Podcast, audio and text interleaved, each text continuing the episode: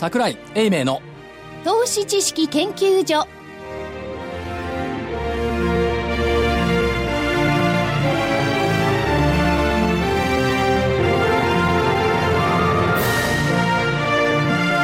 皆さんこんにちは。こんにちは。こんにちは。桜井英明の投資知識研究所のお時間でございます。今日はスタジオに桜井所長。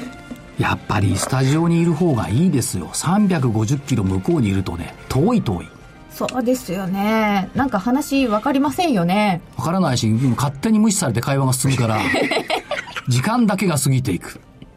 失礼いたしました。空気読めないと困っちゃうね。いない私が悪いんですけどいやいや。はい、ちゃんと出席しております桜井です。休みの狭間に出席よ怒ってますよ、そんな。そんなだってみんな出席してるからそんな。いやいや今週だって1日しか働かないのにその貴重な1日が今日だもんあ一日しか働かないんですか？明日も福岡の人だから。あらー。博多の人。この番組は収録なんでねそうですね。今日の放送してる時は福岡の人になってるんですよね、はい福岡の人。あそうですね。あ西向く桜井だもうねどでしょかそそのアノマリーはね消えた。もうないんですか？ほとんど消えた。いや消えたんじゃなくてこれまで所長が言ってきたアノマリー全て逆をやればですね それがアノマリーにこれからなるんじゃないかとへーということで、えー、正木隊長まさきです。こんにちは。よろしくお願いします。福井主任研究員福井ですよろしくお願いしますそして金内でお送りいたします。よろしくお願いいたします。しくお願いしますえー先週は桜井所長から2日間しかないけどねっていうことで見通しは、えー月足9月要線基準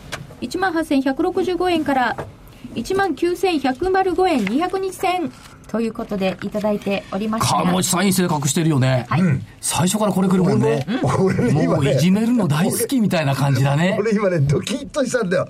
これから入るかと。来たよ。なんかさ、ね。癒しボイスの割にはぐさっとくるね。嬉しそうな顔してる。まあアナリスト写真撮ろうか。カロリストとしては普通のことなんじゃないですか。当たり前だよね、はい私が悪うございました。たった2日で600円もした？そうなんですよ。ちょっとこれはどういうことでございましょうか？まああれでしょう、えー、買う人がいなかったっつうだけの話。今日出来高は？あ木曜日。2兆7000億。うん、木曜日2兆7000そこそ円。こはできているんだ。別にフォルクスワーゲンのわけじゃないと思うんですよこれは、まあ株価を下げたい人がやっぱりいる連休中にはそのフォルクスワーゲンの問題というのがぴょこっと出てきましたけれども、えーその前、先週末から下げてるんですよね、日本株は。そうなんです。だからまあ休み明けと、まあそうは言っても、2日立ち会いだったらやる気にならないよね、誰も。まあね。いないんですかね、人。で、月内。いやその割にはだけどいや2兆7000億でしょ25日は月内最終でしょ、権利配当付きで100円違うんだから、120円か。また来週安いの。埋めないんですか？権利落ち分。権利自分で。これね、いつ埋めてもおかしくないの。はい。いつ埋めてもおかしくないんですけど、きっかけがないよね。うーん、あ、きっかけが、これを放送している時にはもう終わってるんですけど、安倍さんの会見とかは、イエレンさんの会見もあるんですけど、いや、イエレンさんの会見はもう後付けでしょ。そうだ、先週はまだ FOMC の前だったんですよ。後付けでしょ？だ結局、あれでしょ？あのー、FOMC は何事もなく通過して株価は下がったっていうこと。間違ってなかったでしょ？うん当たってますよねねここ何事もなくっていうかやんなかったってことだけです よねいつできるんでしそうう、ょかね何の変化もしなかった。今回でも次でもどとにかくいつかはやるんだからもういいよっておっしゃってましたよね。ええその通りですよね。だから、安倍さんについて言えば、安倍さんも私と同じように遊んでるよ。でもねゴルフしてましたね中華料理食べたり。いや、富士、いや、ハンバーガーも食べてたよ。食べてたね。本田三陽と食べてましたよ。ですね。本田三陽と安倍さんでハンバーガー、これどんなハンバーガーなの？ムースヒルズハンバーガーって。それよりかも所長ね、この時期に、とりあえず行ったじゃないですか。どこにゴルフをはいはいやって、ご飯食べたじゃないですか。はいこの時期に財界の人とかなんとか入れてたら、ちょっと問題ですよね。法案投資者ってその後休み取って、シルバーウィーク休暇かよと。伸びたらどうなんだっていう話は、あるとにあるはずじゃない財界の人いないもん。だからだから今回財界の人いなかったっていうのは、ひょっとしたらねられなかった、もろもろのことを配慮して、仲間内でやったんじゃないですか。でも新しく出てきたのはさ、鉄鋼ビルの専務ってのが出てきたんだよね。鉄鋼ビルの専務って、鉄鋼ビルってあの、辞書が再開発するとこでしょ？ですよね。そう、丸の内の。あっちが大手町の大手町側で。あとはいつもプレイしている岡山の家計学園の次長。よくわからないけど。まあそうは言いながらも、誕生日は安倍さん、いいんじゃない？それぐらいして。いいと思いますけどね。誕生日と再当番1000日通過。うーんあ千日で、それ国内問題だそれいいんですけど、問題はね、フォルクスワーゲンってものすごい象徴的だなと思ったのは、はいトップになったら叩かれるね、やっぱり。ああ世界首位。うん、トヨタと一緒。で、フォルクスワーゲンってどんな会社っていうと、どんな会社ですか？ドイツの会社です。それ知ってます？はい。で、どちらかと言いますと、お州政府とかですね、あるいは、あのー社員が株を持ってますね。ドドイツの典型的な形態のね、企業ですよねだってフォ。ルクスって民族のだからねい。や、国民の車って、単純な名前ですよね。そう割とお家騒動がある会社ですよね、フォルクスワーゲン。ポポルシェも参加だしね。ポルシェは、フォルクスワーゲンを買収しようと思ったら逆にやられてるんですから、あれ面白かったですね。ただし、それだけじゃないんですよ。フォルクスワーゲンって中国でシェア高いんですよ。ですね。そうそうアメリカじゃほとんどって言いますかね、全然、あの、個人配信ですけどね。ペベンツであだからるとか。中国に、えっと、日産と一緒に出て行ったんですよね。で、サンタナ？上海でサンタナを、タクシーとかいまだにサンタナですけども、これで中国のシェアを取ってきたあれ、いうそんなって僕、フォルクスワーゲンの車なんですかあれ？サンタナと日産よそうですか。うんで、それはそれとして、だから中国でシェアの高いフォルクスワーゲンの、えーディーゼルのお試験の不正がアメリカから暴かれた。時あたかも25日は米中首脳会談ってこれ何よ？その時に出るかねって思いましたけどねていうかどうやったらあのデータわかるの？さあ、やっぱり公表してる論文がでしょうね。最初に、まあ、聞いた話でしかないんですけど、はいあのこのデータ出してくれって言ったら拒否してたらしいですね。あそのデータ自体を、うん。あの提出することをね、うん。それでよりあの関係が難しくなったっていう話は聞いてますけどね、だから微妙なね、絶妙なタイミングだなって思うのと、この問題でやっぱり評価したの、したいのは、鈴木。はい。長年の提携を先月よ。切ったの。ですね、2年がかりでしたか、という意味では、なんつうの、やっぱり見る目があるというかね、業界情報っていうのはよく知ってるんだな。まあ、ここまでは関しては、安倍さんのゴルフからずっと始めは、我々の勝手な想像ですんで、ね。そうですべて想像フですけどァクトは、何もないですからね。想像って言っとかないといけない。でそういうのを考えていくと、やっぱりね、なんかある、なんかあるっていう、その見方って重要だと思うのは、例えば、これ連休中ですけど、あれば、フランスのはい原発関連の設備の大手。あればの子会社、あれば NP に、三菱重工に出資してちょうだいっていう話があって、で、あれば、あれば NP の大株主は、フランス政府、8割以上の株を持っているフランスの電力公社。ですねだから、いわば国営企業みたいなもんですよね。で、重工と中国企業も参加してちょうだい。あれば4期連続赤字なんだ。大変ですね。大変でしょ？で、そうやって考えるとね、ウェスティングハウスに出資した東芝、会計不祥事。なんかね、いろんなものがこう絡んでんのという想像できですね、これね。そう、想像はいろいろできますよね。これも想像ですけどねまあ、リスナーの方がもう、ご自身でいろいろ想像していただけると面白いかもしれない。東芝がウェスティングハウスに出資したのが2006年。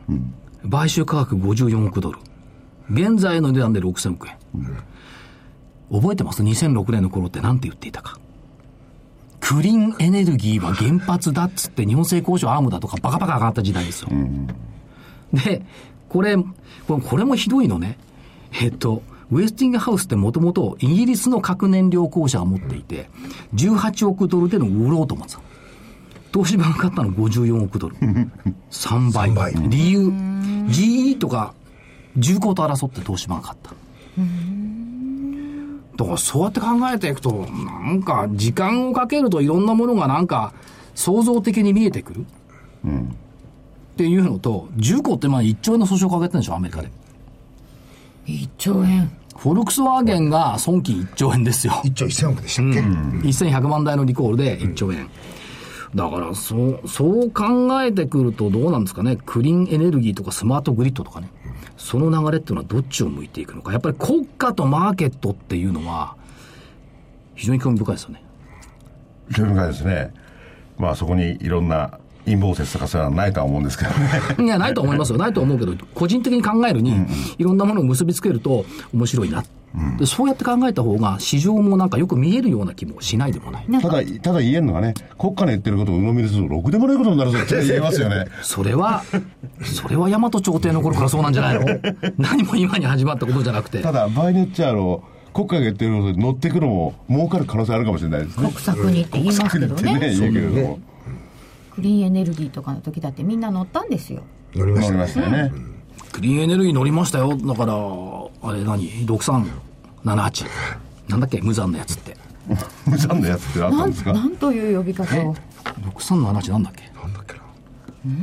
やっぱり、いわゆる、その当時言われたクリーンエネルギーに関係している企業。まあ一番頭に残ってるのは、当時東芝とかも頭残ってますよね。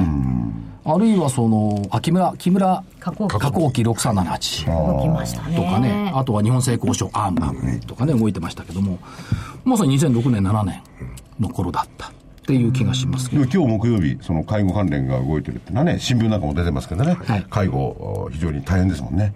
受け入れる、ご老人を受け入れる先だからねそれを従事させるってことですよこういう時期に介護事業を売却する会社があることがね、そこへ来た私は。本当に分かんないですね。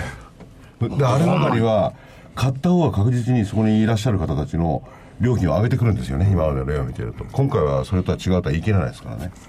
だって介護老人ホーム足んないっつってのに、売る？まあ売るから介護老人ホームは残るんだけど、あもっとも買う方もそれしか買わないよって言ってるかもしれないですね。まあそうですけど、あともう一つあるのはね、その、まあ介護老人ホーム売ったっていうのは、まあ経営だからしょうがないんでしょうけど、外国人専用の居酒屋展開する。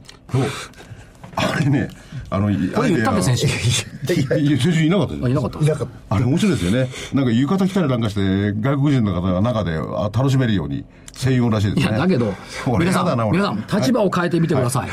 まあ、ニューヨークでもいいわ。はいニューヨーク行って、アメリカ人の誰もいない居酒屋さんに行きます？パブでもいいけど。ピアノバーっていうのがありまして、たまに行ったことあるけど、いや、だから、それでは行ってないなじゃあ。現地人が誰もいない飲み屋よ。やだな。行く？行かない行かないよね。怪しいと思うよね、普通。特に観光だとすればやっぱり現地の方が行ってるところに行きたがりますよね。例えばさ、まあ、韓国でもいいわ。韓国行ってソウル行って、韓国の人が誰もいない焼肉屋行く？た。いかないと思いますけど。地元の人が美味しいと言っているところがいいですそうね思うよね。だから、そうですよ。いや、それはね、えー、ワタミがね。えーワタミって言ってないよ あ、そうか。言ってないんだ。うん。そん、あの、介護事業を売って、居酒屋を展開してる会社としか言ってないよ。ワタミがね、一生懸命考えたのは分かるの。でも我々としては、なんか考えの方が違ってるようなって感じがしますよね。まああの観観光スポットみたいに作っちゃって、なんかいいなんていうんですかねあのゲテーマパークっぽい、で観光バス乗せちゃって、そこつけちゃってみたいな構想もあるような 逆に言うと、日本人の誰もいない東京ディズニーランド行く？ディズニーランドはそれはありえないでしょいや、でもそういう発想でしょ。だって外国人専用の居酒屋なんだから。居酒屋って1時間か2時間しかいないですからね。で、遊べるものはあるわけじゃなくて、浴衣着るだけじゃ、日本の文化にちょだってすいません。感じないでしょ。すいません。浴衣着てお酒飲む日本人がどれだけいるのか。だ ボード、ボードリーの時だけ。いないと思いますよ。ボードリーの時。でも、多分にも、ワタミも、それ以外にもいろいろ考えてるんでしょうけど考えてるんね。だって帯してる人誰もいないもんね。いないですね。帯してる人って帯して着付けしてると30分経っちゃいますよ。いや、じゃあ帯して飲んでる日本人いないじゃんだって。セッター履いてる人いる？いないいないよ、今いない。いないですよね。たまに花火大会の時にね、あの、すっとこどっこみたいな感じを、浴衣を着てるまあ、お男の子がいるけどね祭りの時ぐらいはそうなんでしょうけどね。だから、面白いな、と思って。なんか、あの、それでどうなんですか、これからは。あの、FOMC はですね、まあ10月とも言われてるんですけれども、また気になっちゃうんだな、僕は。それを気にしなくていいじゃん、別に。なんか、気にしてなんかあった？え、何もなかっ先週通過しましたよ。さらにひどいのは、誰も言わないで、ギリシャなんでチプラスさん再選されてるのにさ、誰も何も言わない。2ヶ月前なら言ってるよ、これ。それこそ何もなかったですね何もなかったた。で。も、いわゆるか言葉がいいのか悪いのか、極左の政党が力を持ってますからね、昔来たそれどう対応するのかなと思うね。イギリスもね、うんちょっとねイギリスもね、そうだし、中国だってなんか何事もなかったような状況になってない、今。中国株、上海は上昇、なんだったの上昇してましたね。だからね、同じ材料をずっと言ってると飽きちゃうのよ。まあ、飽きるね。いや本当に。それ飽きるって市場関係者言いたくないから言わないけど、はっきりと飽きたでしょ、ギリシャなんて。今さら、今更ギリシャじゃないじゃん。多分またなんかネタ探すんですよ。探す多分何か探す そうですよね。常にだから。また何か懸念材料がこうだ、ああだ、こうだ言ってね。でも FOMC は残ってる気がしますねね残ってる気がしますよねでそういう意味ではいやそれは残ってますよ。根本はアメリカの金融と金利がどっち向くっていうのが重要なんですが、分かったでしょアメリカが金利を上げなかったら、現状維持で言ったら株価は下がった。これが現実です。それが全然僕には理解できないんですけどもっと我々にも分かりやすくなんで？金利上げるって、上げられないなんか悪いファクターがあるの？って話よ。だそれとしては、まあ、あの中国の問題が一つのね、足の引っ張る要素としてはカウントされてるわけどですねう引っ張るの、?GDP がせいぜい5%ぐらいしか伸びてないでしょってみんな世界中で知ってるよ。でもそれがでも7%近くあるって言ったら中国だけよ。で、それ誰も信じてないよ。それをまだ踏まえて、まだ中国が大変だからって言うの、じゃあ次は何をきっかけにして上がれるんですかね、中東とかね、どっか別の地域に持ってくんだろうね、フォーカスを。いや、中東かどうか知りませんよ。北東欧とかね。いやでもねウクライナなんか、最近ウクライナも言わないじゃん。あれはもっと悪くなってるんですけど、もっと悪くなってますよ。そんなん言わないんだもん。だから、喉元過ぎれば暑さ忘れる、長く続けばみんな忘却する。そういう世界じゃいけない。やっぱりね、日本は地道にね、物を作っていく世界だ。ね、明るい世界を見ましょう。もう外の世界はね、わけわかんない。わかんないやっぱりその地道にものを作っていくっていうんですかね。そういうところがいいですよね、ゴルフスワゲもそのつもりでやってたらあれはまずいわ。だから、やっぱり、出たね物を作ってるとか、物作りを情熱を持って支えている会社。はい。えー本日のお客様お呼びいたします。サイバネットシステム株式会社代表取締役社長の田中邦明さんにお越しいただきました。こんにちは。えっ、と、どうもこんにちは、サイバーネットの田中でございます。お呼びいたしますって、さっきから社長お座りになってたんで いかにもお待ちいただきましたお呼びしたような感じですけど、ずっとお待ちいただきよろました。しくお願いいたしこちらこそよろしくお願いいます。たします。改めて、サイバーネットシステムさん、会社の業用をお話頂戴できますでしょうか？ですね。はい。あの当社はですねあのちょうど今年創立30周年という非常に記念すべき年ではあるんですけどもあの、まあ、IT 周りあのもう少し言いますとちょっと特殊な IT なんですけどもコンピューター上でですねものづくりのシミュレーション試作実験を行うような CAE と言われてるですね、えーそういうソフトウェアの、えー販売サポートでコンサルティングそういったようなことをメインでですね行っておる、まあ、会社であります。えっ、と、CAE っていうのは何の略になるんでしょう？えー、と Computer Aided Design あ Computer Aided Engineering はい。の略でございます、これはどうでしょう、まあ、簡単に言うと、その、いろんな企業さんの試作品のはい。シミュレーションとか解析をするソフトをお販売されている。そうですね。あの多分ですね CAD という言葉皆さん聞かれたことあるんじゃないかと思うんですね。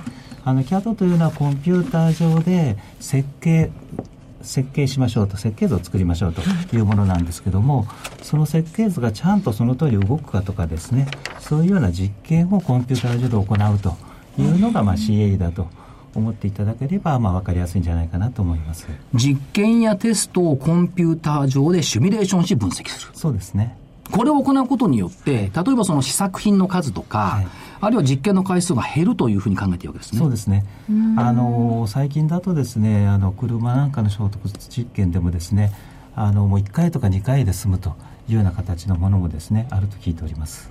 だから、そりゃそうですよね。その都度あの衝突実験やってたら車なんだあっても足んないですもんね。それをコンピューターの中でやっちシミュレーショゃえるからンの中でやっ、て、で、実際はどうなのかっていうのを確認する作業になってるわけそうですね。あですよの、いずれにしてもですね、最終的にやはり実験というのは非常に大事になってきますから、あの実験で十分できないようなところも含めてコンピューター上でやって、最後は、えー実験を行うという形ですね。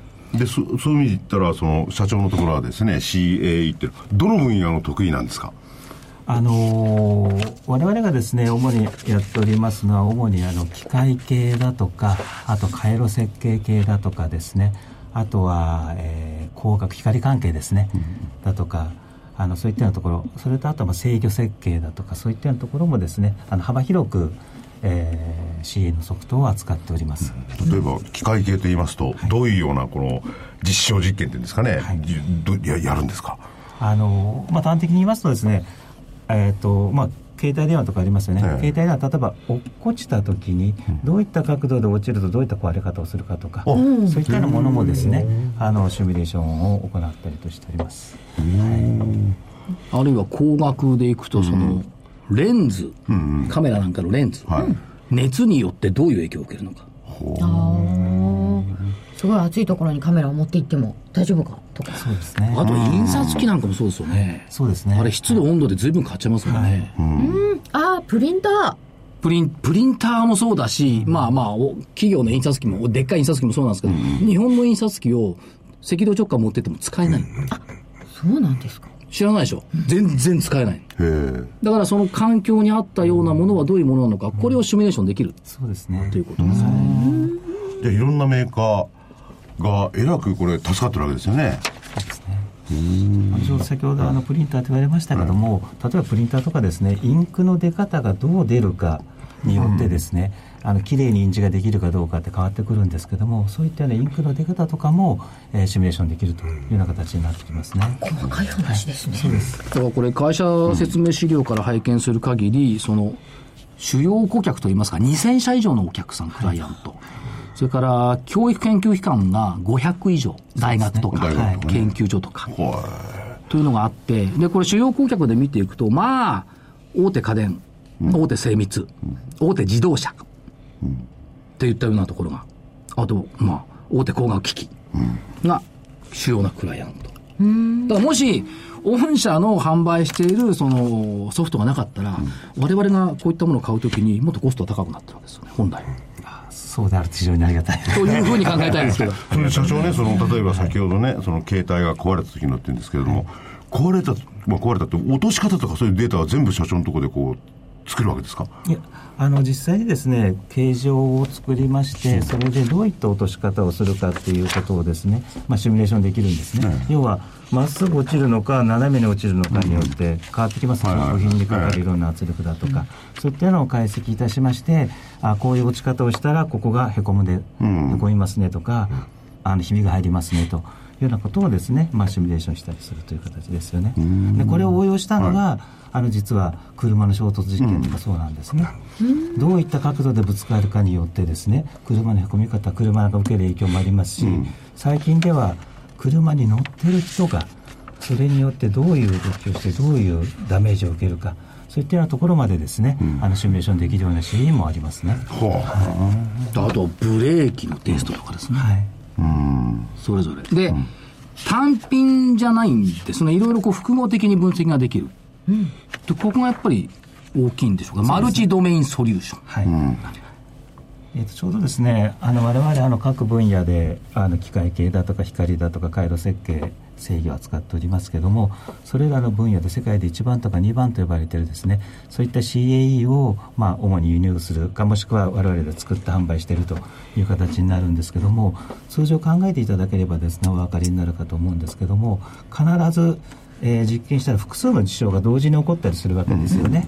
やはりそういったようなことをやっぱシミュレーション上でも実験の代わりにやるっていうんだからシミュレーション上でもやはりそういったですね複数の事象が実際に起こっている。それをシミュレーションして解析しないと本来の、えーシミュレーションの価値がないと思っております。そういった意味で我々はマルチドメインソリューションというのをですねここもう10年近くずっと推奨してですね提案してお客様に、えー受け入れていただいているという形でございます。個別の領域じゃなくて、複数の領域にまたがる現象を同時連続的に分析解析する。そうですね。はい。頭いいんですよ、このソフト。だから。我々見たら単品じゃない。我々単品ですからね。目の前にあることしか。誰も反対しないけど。すごい納得しちゃったでしょ？で今の話はねちょっといあの所長がネットだと僕は理解の仕方を違くて例えば車がぶつかると。ぶつかる時の速度だけじゃなくてねあの例えば雨が降ってるだとか、後ろから風が来てるだとか、そういうのも全部複合的にこう入れて計算できるってことになるんですよね。はいまあ、あの実際にはですね、かなり高度なあの知識が必要になってはくるんですけども、あの車の例えば路面のデータとかでも、無制限にあるわけですよね、またどれぐらいのスピードで走るかによってもまた違ってくるわけですね、そういったようなところをですね一つ一つ実験でやるととてもじゃないけどできない。それがコンピューター上であればですねそういったまあ条件いわゆるパラメーターと呼んでおりますけども、それを、えー変えることによってさまざまな実験がですねコンピューター上でできるというところで、まあ、あの使われているわけですね。あの話がちょっと違っちゃうんですけれども、そのコンピューター上でやった実験というのは、実態とほぼこう同じような形形になるわけですか、例えば事故をこういう形でこうやったらここがぶつかるって言ったら、本当にぶつかった時の同じようなこうへこみとかが出てくるもんなんですか？えっとですね、あのそれはやはりどういう設定をするかによって変わってきますけども、少なくとも傾向としてはある程度同じような形になってきます。でやはり今あの日本のさまざまなメーカーさんですねもう10年以上20年以上にわたって CA をご利用いただいているわけなんですけどもそうするとさまざまな今までの実験データの蓄積があるわけですよ。そういった実験データの蓄積またシミュレーションデータの蓄積と連携させながらですね、えー使うということでより精度をアップしてやってらっしゃるということですね。はい面白いなこれ。でしょ？面白い。ということになると、ますますますますですね、社長は、えー、どうどうしてこうこういうことや、いやまあ、どなたがやったかよくわかんないんですけれども、はいななんでこういう、まあ、ちょっとああまりにも漠然としてるんですか、はい、あのこれ当社の歴史に紐づいてくるんですけども、当社実はですねあの米国の会社でした。あえあの世界で初めてスーパーコンピューターを作ったですね、はい。コントロールデータという会社があったんですね。そこが、はい。えースーパーコンピューターを、えーと電話回線をですね、えーあのつなげてあのー CAE のですね、えーサービスを提供してたと。いうところがありました、でまあ、残念ながらですねその CDC という会社コントロールデータという会社はですね、まあ、倒産してしまうわけなんですけども、我々の持っているソリューション非常にいいということでですね、えー89年に、まあ、日本の鉄鋼メーカーさん、神戸製鋼さんがですねその後、えー買収されて、はいで、えー99年に、えー独立系のソフト会社である富士ソフトがですね、えー買収して、えー今日に至っているという形ですので、あの決して私が作ったはい。会社ではなくてですねもともとそういった、えールーツがあるという形でございます。だから、いいですか、社名が、サイバーネット。多分、サイバーっていう言葉を相当早い時期に使ってるんじゃないですか？そうですね。あの、多分言葉として、まあ、会社名として取り入れたのは当社が最初じゃないかなと思っておりますけども。今、平気でみんなサイバー、サイバーって言いますけども、サイバー、保守、本流と考えているわけですよ。あ、そうなんです。スーパーコンピューターを最初に作った会社のこう流れを組んでるわけですからね。そう。由緒正しきうん。いや、これは世界の本流ですよ。なんですよ。そういうことが今、日本のものづくりの役に立ってきている。だから、例えば CAE、まあ、御社だけではないですけども、CAE を使うと、その、低燃費のエンジン開発とか、はい。それから、ガスタービンなどの開発とか、これまあ時間が本当に短縮できてくるそうですね。えっていうこと。えもう実際車メーカーの方々もですね CA をフル活用してやはり製品、えー開発短縮できたというようなことはですねあのよくいろんなところで言われておりますので、まあ我々としては、えー表に出るんじゃなくて、陰でいろいろご支援しているというようなですね、まあ、縁の下のちょっとした力持ち的な、えー存在だったらいいなと思っております。これ一つにはそのまあソフトの問題、ソフトの開発の問題もあると思うんですが、やっぱりその技術者、人間の問題っても結構重要かと思うんですが、この辺いかがですか、そうですね。あの当社もですね今30年ほどこのビジネスやっておりますけどもやはりそういった長年のですね経験そういった知見だとかですね、そういったところがあって初めて、えー先ほど申し上げましたですねマルチドメインソリューションとかかなり高度なソリューションの、まあ、提案ができるという形になっています、そういった意味でなかなか、えーこの分野実は参入消費が高いというようなところがあります。非常にニッチではありますけども参入障壁の高いえー分野だというふうに私は思ってこれだからデータの蓄積っていう意味では、最初に走ったやつが勝てるってことですよね。後から追っかける人は大変ですよね。そうですね。ここまでの長年の積み重ねがあってっていうことですよね。もっとさらに言うと、例えば皆さんが持っているスマホ。スマホの開発設計なんかでいくと、例えば明るく見やすい液晶画面はどんなものか。とか、あ、そういうのもあるんだ。外装ね、設計、から強度、さっきおっしゃいましたね。それから回路、熱の影響。確かにこれ高熱つけ入れたらね、変形しちゃいますし、熱の影響。それからカメラ機能はどうなのか。それから高周波の人体への影響とか。あそこまでシミュレーション。そうですねできますね。あ要するに我々が利用しているものっていうのは全てそういうチェックを経て我々の元に届いていると考えていいわけですよね、あるいはあの、福井さんの自動車壊れましたけど、壊れた つい最近ね、壊れましたけど、今ディーゼルじゃないヨーロッパ車だったんですけど、確かね。えー、多分自動車だったら、理想の車ってどんなの、夜間運転での安全性。から、自動安全運転。エイダス今、これからね。居心地の良い車内空間。ビッグデータでの安全サポート。環境に優しい車。無線システムの利利便性向上。こういったものがシミュレーションやっぱりできてる。ビッグデータそうですねやはりあの個々のですねあの機能を、えー性能をアップするというような意味また開発する意味でこの CA をかなり活用されているという形ですねということは CA を活用されて、新製品の開発っていうのは、御社もこう、脇でと言いますか、横で携わると考えてよろしいんでしょうか？ある意味では。そうですね。あのあ将来的にこんな製品ができるんだろうなっていうのはですねあの感じることはありますね、はい。それで例えばねあの両社のお仕事のあれ中身なんですけどこの CAE の最初のこうソフトっていうんですか？それを例えばあの車メーカーならメーカーが俺んとここのちょっとぶつかるこの実験ねやりたいんだけど。本当ぶつかるの好きだね。こうこういうのあるからちょうだいっていう形で売るわけですか？買いに来るわけですか？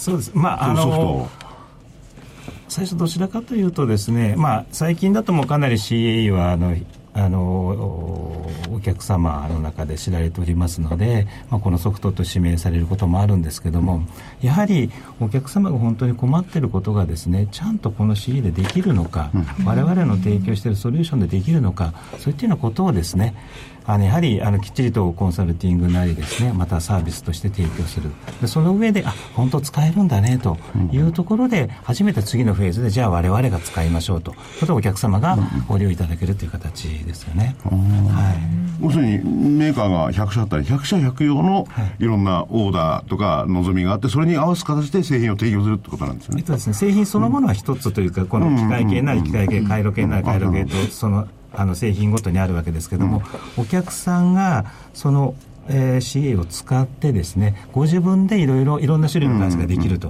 いうふうに考えていただいた方がいいかと思います。なるほど。汎用的なんで非常に便利なんですよね、で、ちなみにその、セクター別でいくとっていうかあれですけども、業種別でいくと、前期ですけども、電気機器が34%。機械精密機器が15%、輸送用機器12%、その他製造業が10%、教育研究機関が11%、情報通信4.5%。こういう分類ですよ。だから結構だから日本の産業の多くの部分で網羅されていて使われていると考えていいわけそうですね。これ将来像ってのはどういう方向を目指してるんですか、あのやはりですねあの今日本のものづくりやはりリーディングの産業っていうのは自動車だと思いますでさまざまな業種がですね今自動車にいろいろ入ろうとしている、その中でのキーワードっていうのが一つはですね、えー車の電気化電子化、というふうに考えています。でその中で、えー先ほど櫻井さん言われました我々の、えー強い分野っていうのは電気機器だとか精密機器ということで、えー車がこれからどんどん電気化電子化するにあたってですねやはりそういった電気電子に強い CAE 電気電子に強いソリューションを持ってるそういう会社っていうのはですね非常に、えーまあ、あのポテンシャルが大きいんじゃないかというふうに私は思っております。コーポレートビジョンが、ファーストコンタクトカンパニー。最初にコンタクトする？お客様が困った時に最初に相談する企業でありたい。これはどういう意味を持ってるんでしょうね？え。っと、これはですね、まあ、あのどんな問題でも当社ができるというわけではないんですけども、やはり当社がやってる CAE だとか、あとビッグデータの解析だとかですね、可視化だとか、あとはあの IT のマネジメントだとか、資産管理とかいろいろやっております。そういったようなものの中で、えー何かお客様が困ったら、これサイバーネットがやってないなと。サイバーネット多分これ聞いても分かんないかもしれないけど、まず聞いてみようというですね、そういう会社になりたい。それはどういうことかと言いますと、我々としてもですね、あ、これは我々やってません、ごめんなさい、じゃなくて、我々やってないけども、こういう会社のこういう製品を使われたらどうですかとかですねそういったところまでですねお客様に、えー提案できるようなそういったような会社になりたいということをですね込めましてファーストコンタクトカンパニーと、でこれはあの当社の中ではですね、フfirst contact section であろうよと、フォータ first contact person であろうよと、そういうことでですねあのよく話をしております。でし社長の会社のですね、同業の活動をしてい。る企業っていうのは世界にどのぐらいあるものなんですか、えっと上場してる会社、非上場の会社とか、まあ、上場してる会社でもですね、特にまあナスダック系だとか、そういったところを考えると、もう、えー10社以上、数十社あるかと思います。でもたった数十社の100とか1000とかはいかないわけですか？あそう全然ないです、あら少ないですね、へえで国内でも、まあ、我々のようにですねかなり売上の9割ぐらいを CA という形の会社はないんですけども、い。ろいろ CAD をやってて CA をやってるとか、他のいろんなサービスをやってて CA をやってるとかっていう会社さんはあります、でそういった会社さんやはり上場してる会社で3社とか4社ぐらいはあるかと思いますけども、はいまあ、ただ、これどうでしょう、あともう一つは国内のものづくりっていう部分と、海外っていうのはどういう位置づけを持ってくるんでしょうか？そうですね。あの我々ですね、あの日本での売り上げっていうのはやはりまだまだ大きくて80%ぐらい占めておるんですけども、やはり将来的に見てですね、一つは、えー我々中国の方にもですね、えー参入しております。そういった意味で中国の中がまだまだ CE の黎明期のさらに黎明期というところがありますので、そういったようなところでもですね、えーやっぱ CA をあの広めていきたいというところはありますし、また、あの当社の中でですねあの海外のソフト会社を買収してるんですね、3社ほど。でそれらの会社っていうのは、グローバルに、えーその製品を販売しております、そういった意味で欧米でもですね、えーそういった製品は、えー展開していきたいというふうには考えております。ますます広がるでしょうし、まあ、クラウド、それからビッグデータっていうこの言葉がまあ先走りはしてますけども、この実態の展開を考えると、ものづくりが便利になりますね。うん。うんうんいやで今はできていますよやっぱり。ね。だから車がぶつかるより福井さんがぶつかったらどうなるのかみたいな。いやそれも多分あの分かりますよ。それデータがないから難しいと思った。すぐ変わっちゃうし。いやそのデータはそういうのも分かるはずなんですよ。今までのお話を聞いてると。で、まあ、トータルソリューションっていう部分がやっぱりあったんですけども、やっぱりビッグデータ、これもやっぱり御社の範疇、ソフトの範疇に入ってくるって考えていいんですか、そうですね、あのすべてのデータというわけではないんですけど、やはり我々強いのはものづくりに関するところでかなり、えー強みを持っておりますので、それに関わるさまざまなデータ、例えば実験データだとかですね、そういったデータのどのデータを抽出してきて、それを例えばシミュレーション化にこう反映させるんだというような、そういうソリューション、一連の流れのソリューションをですね、まあ、作っていきたいなと思っております。で、それを最終的にはクラウド、今クラウドって言われましたけども、まさにクラウド上でですね、そういう展開までできれば、というのが私ども2020年ぐらいまでのですね、えー中期計画というところで、えー今描いておるあとはその可視化って言いますか、見える化ソリューションっていう部分でいくと、これ、例えばその医療系の手術だとか、そういうシミュレーションもこれ対象になってくるんでしょうか？そうですね、あのーこれ例えば CT とかでですねスキャンした形でそれで、まあ、あの例えば肺だとかですねさまざまな臓器ありますよね。でそそれらの臓器を、えーコンピューター上でし、とあモデル化してそれを実際にどう、えー手術するんだというのをですね、まあ、練習したりというようなことも、えーできるようになってくる。でこれはですね、あの人によって全部臓器違うわけですね形が。その患者さんの臓器をそのまま、えーまあ、モデル化してシミュレーションするという形になりますので、手術の下手くそなお医者さんが訓練してもらったら減るわけですよ。当たり外れ合うじゃないですか。どうしたって。痛いやつと痛くないやつとかいろいろあるじゃないですか。怖いことですけどねありますよね、いや、現実問題としてね。そうするとやっぱ修練できますよね。昔はなんかマエストロみたいにこう、空中でやってましたけど、これ実際にシミュレーションして、あー、血管来ちゃったとかいうのが、今度の時はいやでもやらないと。今いろいろ開発してるのがそのシミュレーションだけじゃなくそれをつないでねロボットが手術をするなんていうのもね、ありますよね、遠隔地だとシミュいや遠隔地ねやりますね。これもだからすごいあれだよな技術だよな。と福井福井さんの肝臓を切ってくれはい。るシミュレーションを作ってくれるかもしれない。絶対に他の開けたら腹黒かっったし。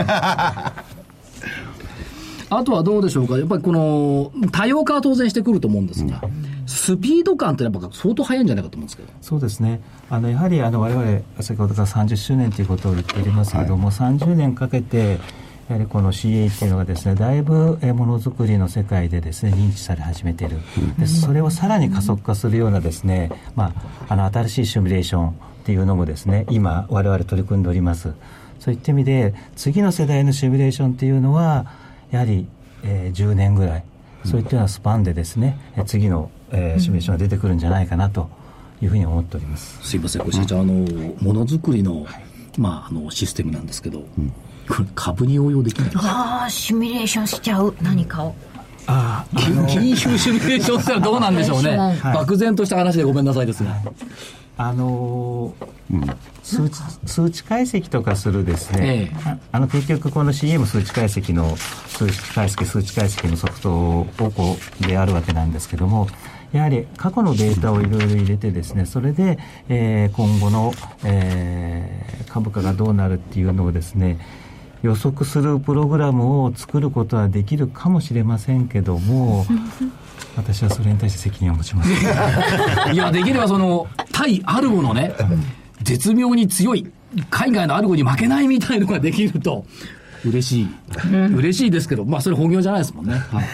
ちょっと願望を述べてみます。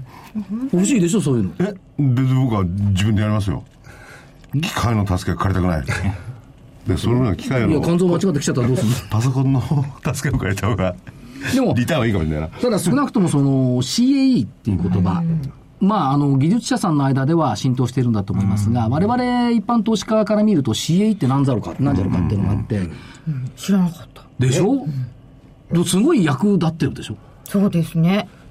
実はもうすでに使われていて、そそういうものを経て作られた携帯とか私が使ってるはずなのに知らなかったですね。だからこの角度で落としたら壊れちゃうからこの色にしようとかね、いろいろあ、この角度にしようとかいろいろあるわけ。だかそうですよね。ですそうやって出来上がってるんですよねみんな、はら、あらゆる、まあ、いろんな家電製品含めてね、そういったものを経て、新製品として出てくる。昔はきっと職人の勘とか言ってこのぐらいかなって削ってたんですよね。まあ、それもそれなりにね、あの、まあ味はあります。なんつうの、なんつうのかな、削るやつ。旋盤？旋盤、旋盤。工の方々なんかね。それが大事。分かったこれ。あの田中さんのところの仕事っていうのは確実なね、科学的なデータに基づいたものは全てできるんだ。よ過去のデータがね。あそうか。不確実な金融の世界だ。過去のデータがほぼ偽物かもしれないから。そうか。これはどうか分かんない。要するにぶつかったらねこうやったら物が折れる。って確実なデータでしょ。物理ですよねそうそういうデータが集められるものは全て商品化ならできるんですよ多分、中国だとかギリシャとか言ってるような不確実性なデータじゃダメなんだ。ダメそんなまあどうなるか分かったもんじゃない人間はすぐ忘れるからパラメータ自体がいい加減いい加減だからでもますますあれ、これを、まあ、作る情熱を支える。これ支えるって大変ですよね。大変だねいや、作るのはね、ちょっとつ盲信でバーッと走りゃいいんだけど、これ支えていくってのもすっごい大変だと思う。私にはできない。さっきちょっとした突っ走るのはできるけど。これ縁の下の力持ちは本当に力持ちですよね、まあちょっと支えるっていうのはですね、非常にまあエンジニアのエンジニアの方々に対してまあ失礼な言い方かもしれないんですけども、やはり本当日本に限らずですね、えー世界のエンジニアの方々ってすごい情熱を持ってものづくりやってらっしゃるんですよね。やはりそれを我々としては、まあ、CA だったり本当にあの可視化だったりビッグデータの解析だったりですね、IT 周りを中心としてですね、えーまあ、ご支援したいというところで少しでもいい製品ができるですね、えーまあ、サポート貢献ができたらいいかなというところでありますね。そうだ。よバックトゥーフューチャーだってドクが作ったさあれがさ飛ぶかどうか分かんねえんだから。でこのシミュレーションしてタイムマシンになってると思うよシミュレーションがあったら。もうちょっと安心して安心して飛べたかもしれない。そうで、あれ壊れなかったよね。ね。あの車が。あの車はね。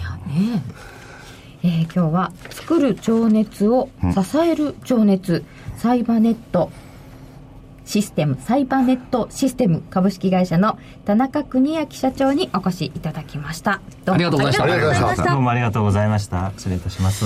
予定いきますか？あとお6分じゃない？4分ほどです週末、はい土曜日、私、福岡の IR セミナーに行ってまいります。関係ないね。28日月曜日。えーっと、アメリカの個人所得と支出、それから香港、台湾、韓国が急上。29日、ケースシラー住宅価格指数。これもあんまり相手にしなくなりましたね。えーカンファレンスボードの消費者信頼感。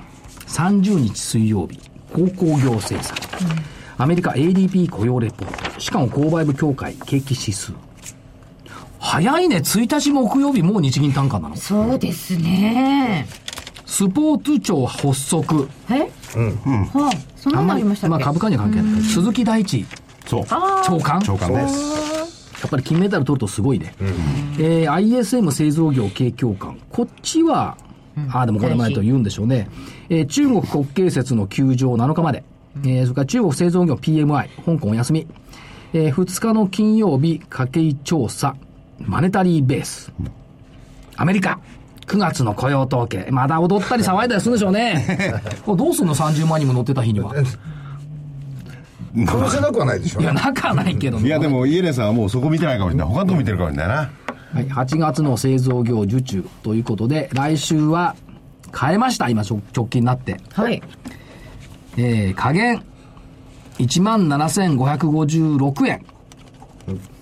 理由、はい PER14 倍ドタ。もうちょっとで終わりそうなんだけどね。えー、上が18,166円。えー、ちょっと、ちょっと志が低いな。そうこの前の1400円超の上昇があったんだから低いよね。先週の加減じゃないですか、まあ、志が低いから、ちっと考えよう。えー、上げる。19,100飛び5円。おまあ、ほぼ200日線。それ所長真面目に考えた結果ですか？らうん、真面目に考えてますよ。加減下げましたからねいや、上な、限が上げたのこの1万9000円がね皆さんのご批判を浴びたんで加減は下げ下げましたけども。上はいい。これでいく。1万9000円。それでこそ桜井さんですよねまああのそうやって、ね。いじめられて、おだてられて、また来週言われるんで。まあ、外れました。一発目。でもこれの中に入りやすくなりましたよね広げたことによってねいやいや、28日火曜日満月。はい皆既月食。10月に入りますよね。入ります10月はね、はい7日 ECB 理事会。まあ関係ない。10日土曜日水星逆行。13日火曜日新月。19日月曜日。これ嫌なんだよね。ブラックマンデー記念日そのものなんだよね。じゅ19日月曜日。そうですね27日火曜日満月 FOMC。10月は10勝25敗で。8位だったかな ?9 位だったかな？小25はいだから10勝15敗ごめんなさい。15敗だよね10勝15敗。はい。あでも負けの方がちょっと多いんですね負けの方です。まあ10月はいつも良くない月。9月が陰線ならば、9月10月も陰線。あそうですか。というアノマリーはありますが、さっき福井さんが桜井のアノマリーはことごとく外れると言ってましたけど言ってましたね。今年は外れてほしいな、これ。母にね。うん。そうですね。そうなんですか。というところでございます。はい。はい。ねもうあと30秒でそろそろねお別れのお時間に。えーやっぱりスタジオにいるというのはいいことですし、はい。えーサイバーネットさん会社訪問しましたけども、秋葉原なんだよね。おおやっぱり日本の聖地秋葉原。あそうですね。に本社がある会社さんに来ていただきましたんで、そうですね。はい。勉強になりましたね、支える大事なことだなと思いました。それでは皆さんまたぜひ来週もお聞きください。それでは今日はこの辺で失礼します。失礼します。失礼します